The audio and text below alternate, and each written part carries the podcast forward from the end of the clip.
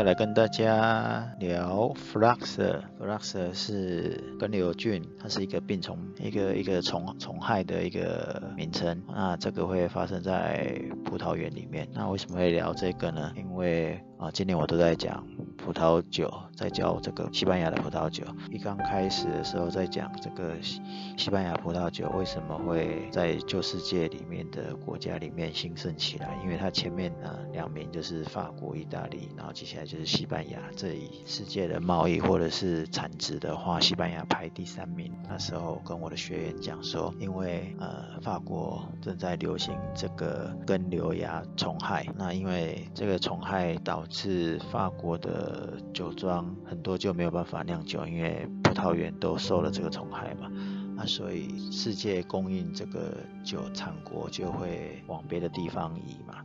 那因为法国跟西班牙是相邻的，所以相对的很多酒就会跑来西班牙，而且在历史上呢，法国的王室啊，或者是合并都跟法国也是有相关的，甚至多个酒区都是从呃呃它的酿酒的过程的发展，事实上是从法国那边学来的。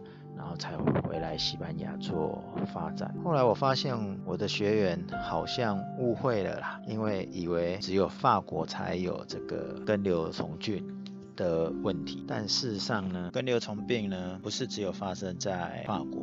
西班牙也有，只是它的时间晚了一点。那我甚至开玩笑讲说，用现在比较流行的说法，根瘤虫病其实就是葡萄界或者是葡萄庄园界的武汉肺炎，因为情况是很相像。怎么说它很相像呢？就是十九世纪。的前半期应该是说欧洲欧洲整个在种葡萄啊酿制造这个葡萄酒的时间里面呢，它根本就是一个黄金时代，因为需求大嘛。当然了，那时候的葡萄生长环境并没有很严重的病虫害哦。那因为呃那时候想要跟美洲所谓的生意往来，那生意往来的还还算频繁嘛，所以一定要商品多样化嘛，所以他们就会做一些呃品种的实验嘛。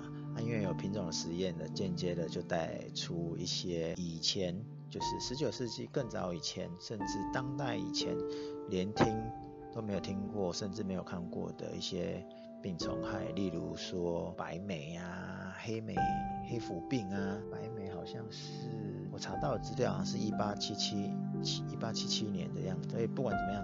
这些都并不是，并不是那一个年代他们会遇到的，所以病虫害出现的时候怎么办？当然就是找方案来解决嘛。当时他们要解决这个问题啊，又继续做品种的实验，那结果反而病虫害造就了这个不能叫造就了，只是葡萄根根瘤病蚜虫完全侵蚀了这个欧洲。刚才有讲嘛，因为法国先的，那那时候他们怎么办？他们当然找了很多方法。那他们发现一开始觉得比较有用的方法大概只有两种，一种就是淹水法，就是葡萄园灌水啊，大量灌水把虫哦淹淹死啊，让它无法生长。这方法不是百分之百有用啊，当然效果本来就已经不一定会淹死，不是百分之百。那最大的问题就是因为葡萄要酿成酒要要好喝，需要这个品种呢是需要。呃，大量的阳光来来成长的，所以向阳坡比较好的向阳坡，你看讲向阳坡，它是有坡度的。那既然有坡度，你水怎么去保持在土里面淹死的那些害虫的幼虫？所以淹水法就会有不成立的地方。那另外一种方法是什么？化学的消毒法，那就是在在土壤里面注入一个叫做硫化硫化的一个化学物品，然后用这个硫化的产品来把病虫杀死。那问题就来了，你怎么去注入？当然就很费时很费工啊，因为你。你要本钱买这些化学是一件事，你要大量的注入到土里又是一件事。那也就是说，钱浪费了人力以外，还有一个就是土壤也被污染了。所以这种状况应该就没有那么可行性了嘛。那当然，呃，如果喝酒的人应该应该知道那个罗马尼康体，罗马尼康体一直到一九四七年都还在用化学消毒法，所以它贵不是。没有原因的嘛，就从以前到现在就是这样子。好了，刚才讲的是说这两种方法，既然也不是百分之百可以根除啊，所以怎么办？那刚刚有讲嘛，这个实验室就是专门在实验嘛，然后他们发现了这个品种啊，只有美国的品种啊，好才容易生存下来，然后欧洲的品种呢？常常都阵亡了，那怎么办？对，我们现在的人早就有这种做法。那当时的人也很聪明，他想说欧洲的品种容易死，那我把欧洲的的这个葡萄树树枝插在美国葡萄树的树根上，然后让它嫁接，让它成长长成新的品种出来。哦，所以有很。有很多地方是这个葡萄树其实是是换了新的基因进来，让它增加抗体，可以对抗这个呃葡萄根瘤病的这种这种这种害虫，好，可以就等于是可以杜绝这种害害虫哦侵蚀的这些葡萄树。好啦，那我。刚才讲说葡萄牙，呃，还没有讲葡萄牙，就是西班牙跟这个法国嘛，然后现在讲美国嘛，那意思是什么？不是只有一个国家、两个国家种，是全球很多国家都有种，连产生抗体的美国品种的葡萄树，在美国其实呢，也不是百分之百能。能解、能能能抵抗的，为什么？因为这也跟它的土壤有关。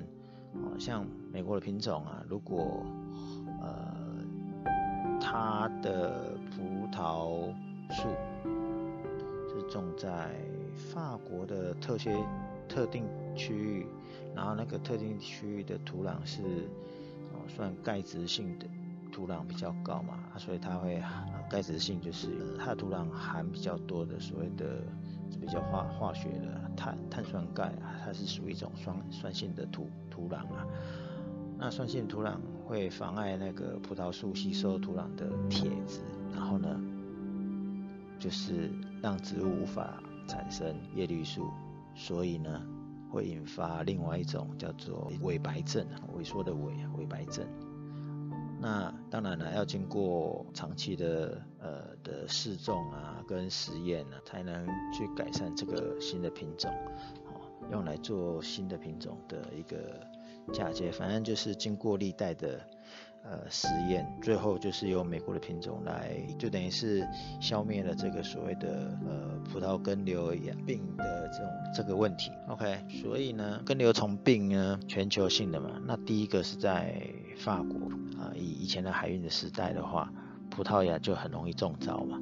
哦，那当然西班牙也会啦，但是西班牙它最主要是来自于法国南部那边传染过来的，所以法国一八六三年是一开始，然后一直传传传传到这个西班牙的话是一八七八年。好，那从它的法国跟西班牙有有接到的接邻的一个区域开始，也就是说。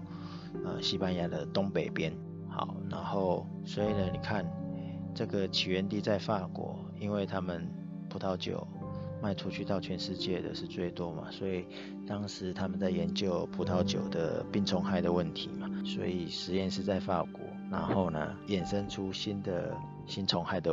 问题，所以也是从法国先开始，然后再影响到全世界，跟现在的武汉肺炎有什么不一样？很像吗？我们先不管武汉肺炎是不是恶意的，还是他在改良什么。好，所以呢，喝葡萄酒的人其实应该都要知道啊这个小故事。如果不知道，我只能说你是来补酒精的。